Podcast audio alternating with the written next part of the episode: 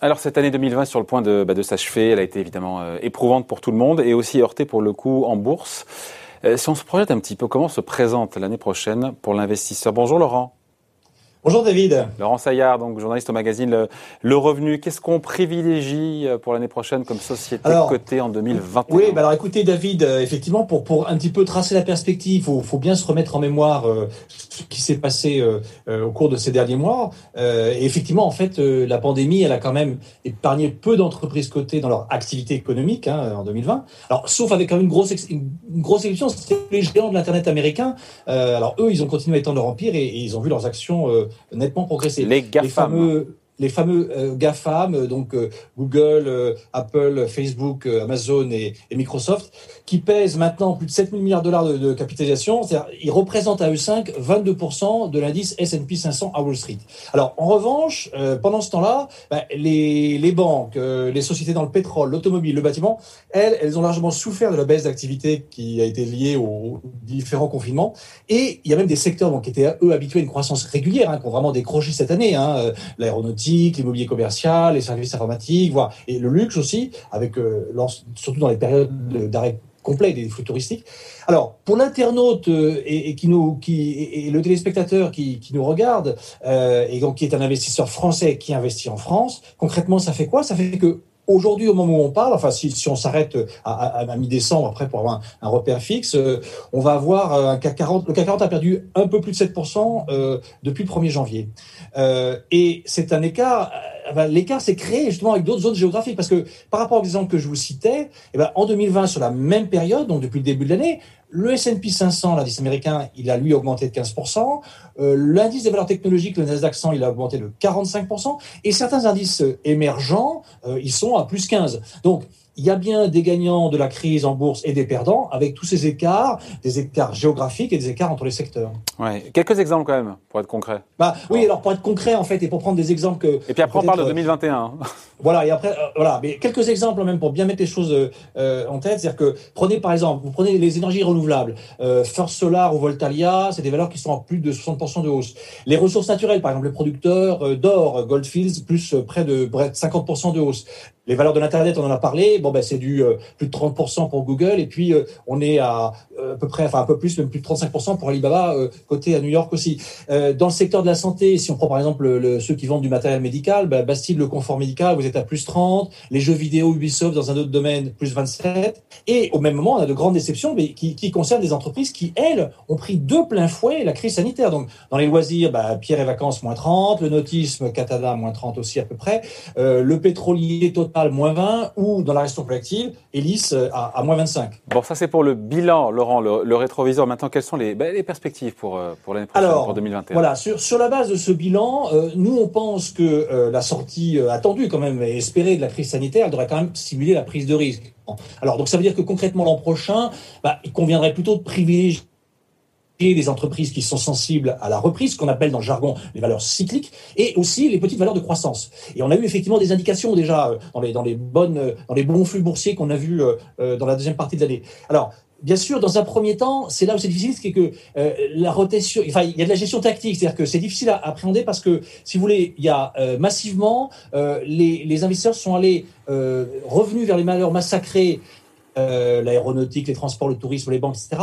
Vous vous rappelez la séance du 9 novembre, après l'annonce de Pfizer sur son vaccin, on a vu des valeurs totalement massacrées exploser en bourse. Airbus, ça fait plus de 30% en une séance. Bon, donc ça veut dire que pour le prochain exercice, euh, mis à part cette remarque sur la gestion tactique, on va dire sur des sur des moments de, de, de séances de bourse euh, plus, plus plus pointus, plus raccourcis, euh, globalement, on pense que c'est la diffusion effectivement des vaccins à grande échelle auprès des populations. Alors, ce sera avant l'été prochain, on l'espère, mais en tout cas, ça devrait permettre de desserrer les contraintes sanitaires. Donc, ça va alimenter la reprise de l'activité. Et donc là, en Europe, les profits des entreprises, hein, ce qui nous intéresse en bourse, bah, ils devraient pouvoir rebondir alors, selon les synthèses qui sont faites, on va dire, allez, 35% en 2021. C'est pas un peu euh, optimiste, ça je vous coupe. C'est pas oui, un peu alors voilà, 35% quand même. Voilà, ce sont des prévisions, hein, euh, ce sont des prévisions. Alors, euh, peut-être plus 20% encore plus en 2022. Mais bon, simplement, en 2020, on est à une baisse des profits d'entreprise de 35%. Donc voilà, forcément, on aura un effet de base favorable. Donc, vous savez comme moi que les investisseurs en bourse, ils anticipent habituellement, euh, allez, entre 6 et 9 mois, euh,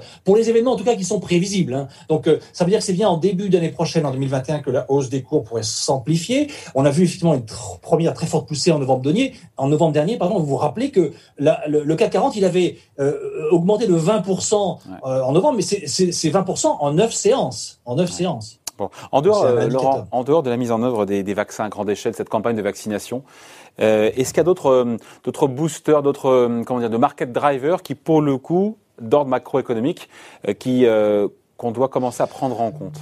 Oui, alors euh, euh, nous nous pensons que bon, bien sûr, enfin euh, l'embellie économique de toute façon elle va être alimentée par le plan de relance qui a été annoncé par le nouveau président américain Joe Biden, qui, qui prévoit des dépenses d'infrastructure et, et, de la redistribution, avec en plus bon un doublement du, du salaire minimum à 15 dollars l'heure. En Europe, bah, vous avez aussi un surcroît de dépenses publiques. Hein, et là, il a été annoncé, il est validé, il y a d'importants efforts de soutien en plus déjà consentis individuellement par chaque État. Et donc, en plus de ça, avec cet effort public, vous avez aussi, ben voilà, il est accompagné par des politiques monétaires euh, des politiques monétaires toujours expansionnistes, hein, des, des, taux directeurs qui vont rester au plus bas. Donc, l'attrait des actions, a priori, devrait continuer, euh, surtout si on le compare à la faiblesse qui, elle, est durable des, rendements obligataires. D'ailleurs, je vous cite juste quelques chiffres pour euh, un petit peu, euh, enfin, qui sont assez significatifs. Si vous prenez, par exemple, l'encours de la dette à rendement négatif dans le monde, ben, fin novembre, euh, il a dépassé son record de l'été dernier. Donc on est au-delà de 17 000 milliards de dollars. Et euh, si vous prenez par exemple, alors on va prendre plutôt les, les entreprises américaines, parce que c'est là où effectivement il y a encore peut-être un peu plus de dividendes, mais pour les 80% des entreprises, euh, alors remarquez non, même en Europe, prenez 80% des entreprises européennes du SOX 600, et si vous prenez 60% des sociétés américaines du S&P 100, eh ben, euh, vous voyez qu'elles ont un rendement de leurs dividendes qui est supérieur à celui de la dette privée. C'est-à-dire qu'en gros, plus, on n'achète plus des obligations pour le coupon, il vaut mieux acheter des, des actions, euh, ne serait-ce que dans la prévision d'un dividende. Ça prouve qu'il y a quand même un gros problème sur les taux d'intérêt. Hein, voilà. et, d'ailleurs, et d'ailleurs, quand vous voyez l'ampleur des dettes publiques et privées, euh, elle dépasse quand même la barre des 270 000 milliards de dollars, c'est-à-dire 365% du produit intérieur brut. tout ça, ça va bien sûr limiter l'ampleur de la croissance globale. Donc, si on résume un petit peu, si on résume un petit peu, il y a des facteurs de soutien et des facteurs de frein. Oui, alors pour résumer, effectivement, on, pourrait dire en simplifiant, quatre soutiens, quatre freins. Alors les quatre soutiens. Match nul, balle au centre. Voilà, les, les, les cas de soutien, bah, les banques centrales hein, qui vont suivre leur stimulation, les dépenses publiques, on l'a vu, bon, des plans prévus aux États-Unis et en Europe notamment, les taux d'intérêt à zéro, ça veut dire que faiblesse des rendements obligataires, donc on peut avoir de l'appétit pour les actions, et la hausse des profits, avec donc, ça je le disais, un effet de base qui va être très favorable à 2000, en 2021, puisque en 2020, en gros, on va avoir on moins 35, quoi. Voilà. Et alors les, les freins, ben, le premier frein, c'est que le virus est toujours là et que la levée des contraintes euh, va dépendre de l'efficacité des programmes de vaccination. Et ça, ça va pas se faire du jour au lendemain. Euh, il y a aussi l'endettement excessif, on vient d'en parler, euh, parce que ça, ça va limiter forcément les, les, initiatives. Bon, les valorisations élevées aussi, parce que vous avez vu ce qui s'est passé euh, à différents moments de l'année, notamment aussi en novembre. Ça veut dire que vous avez des valeurs, notamment des valeurs technologiques, qui sont hors de prix. Donc bon, ça pose des questions. C'est pas forcément le moment de, de, les acheter quand on est au plus haut. Et puis bon, bah, bien sûr, la très classique, la géopolitique, c'est-à-dire que les tensions qui vont toujours persister au Moyen-Orient ou entre la Chine et ses voisins. Voilà, ça, on n'est pas à l'abri de, ça. Ouais. Euh, si on descend un petit peu maintenant là, niveau thématique d'investissement, qu'est-ce qu'on privilégie pour 2021 On fait comme en 2020 Ouais, alors nous on pense qu'il y a des thématiques de long terme qui vont rester pertinentes en 2021 et qu'il était déjà cette année. Vous avez, alors pour citer quelques exemples, vous avez par exemple la ville intelligente, ce qu'on appelle le smart city. Vous avez tout ce qui est lié aux économies d'énergie, à la transition énergétique. Donc ça c'est vraiment un thème très important. La digitalisation des digitalisation des entreprises, on l'a vu, en plus ça a été accélérée avec la crise sanitaire euh, cette année. Et puis bien sûr toujours bon le développement durable au sens le plus large, hein, l'ESG, c'est-à-dire environnement, social, gouvernance. Bon, mais ça c'est des thèmes d'investissement déjà prisés cette année. Alors bien sûr dans certains cas, ils ont entraîné euh, de légers enfin, ou de francs euh, excès de valorisation. Alors attention, il ne faudra pas surpayer euh, des histoires qui sont peut-être un peu trop consensuelles. Néanmoins, néanmoins, ce qu'on peut dire, c'est que plus largement, en gros, vous voyez, ce qu'on pense nous quand même, c'est que c'est quand même les valeurs, ce qu'on appelle les valeurs de croissance, hein, le growth, euh, qui vont, enfin, qui ont accentué leur avance sur les, les, actions des côtés, qui devraient continuer à le faire. Donc, ce qu'on appelle dans le jargon les, la value, hein, les actions euh, des côtés. Mais euh, là aussi, il faut faire attention. Ce que je vous dis de façon générale pour la perspective, attention, vigilance, parce que il y a de la gestion tactique sur les marchés. Le début de l'année prochaine, il pourrait confirmer effectivement aussi une inflexion en valeur en, faveur du, placement value, où on trouve aussi pas mal de, valeurs de, croissance. Puis vous avez l'effet tactique. Ce que je veux dire par là, c'est que vous avez des gens, vous avez des gérants croissance qui font de la value. Ils en ont fait en novembre parce qu'ils voulaient pas rater les mouvements importants de marché. C'est-à-dire que vous sentez quand vous êtes investisseur où sont les mouvements de marché et vous n'avez pas intérêt à avoir tort contre le marché. Il faut pas rester à quai quand le train passe. Euh, on garde le meilleur pour la fin, Laurent, euh, parce que je sais que dans le revenu de cette semaine, dont on verra la couverture tout à l'heure, la une, il y a une vingtaine d'actions que vous avez triées sur le volet susceptibles de profiter de la reprise, de l'arrivée du vaccin. Donnez des noms de ces noms de sociétés oui, alors, potentiel, je vais, Je vais, absolument.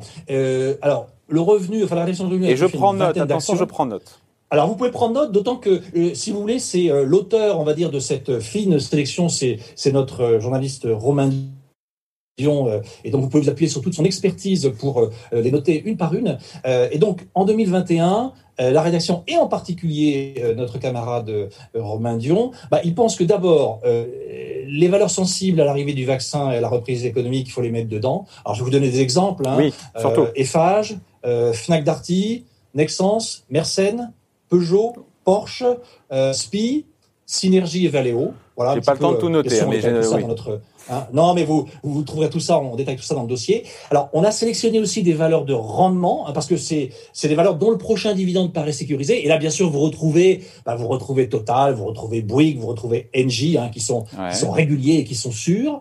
Euh, vous avez aussi des grandes entreprises, bien sûr, qui sont portées par le boom des, des technologies de l'information. Donc là, je suis obligé de vous reciter à titre d'exemple Google ou bien le, le Google chinois euh, Merci pour Le et, et, et on va pas oublier les petites valeurs de croissance de ah. marché qui ont particulièrement euh, bien rebondi euh, cette année et surtout à partir de l'été, du début de l'été et pendant le second semestre. Alors quelques exemples. Là, effectivement, ce sont des valeurs peut-être un peu moins connues du grand public, mais bien connues des investisseurs. Euh, Claranova, Bastide, Bonduel, euh, Focus Interactive, Infotel, Séché Environnement ou Xilam.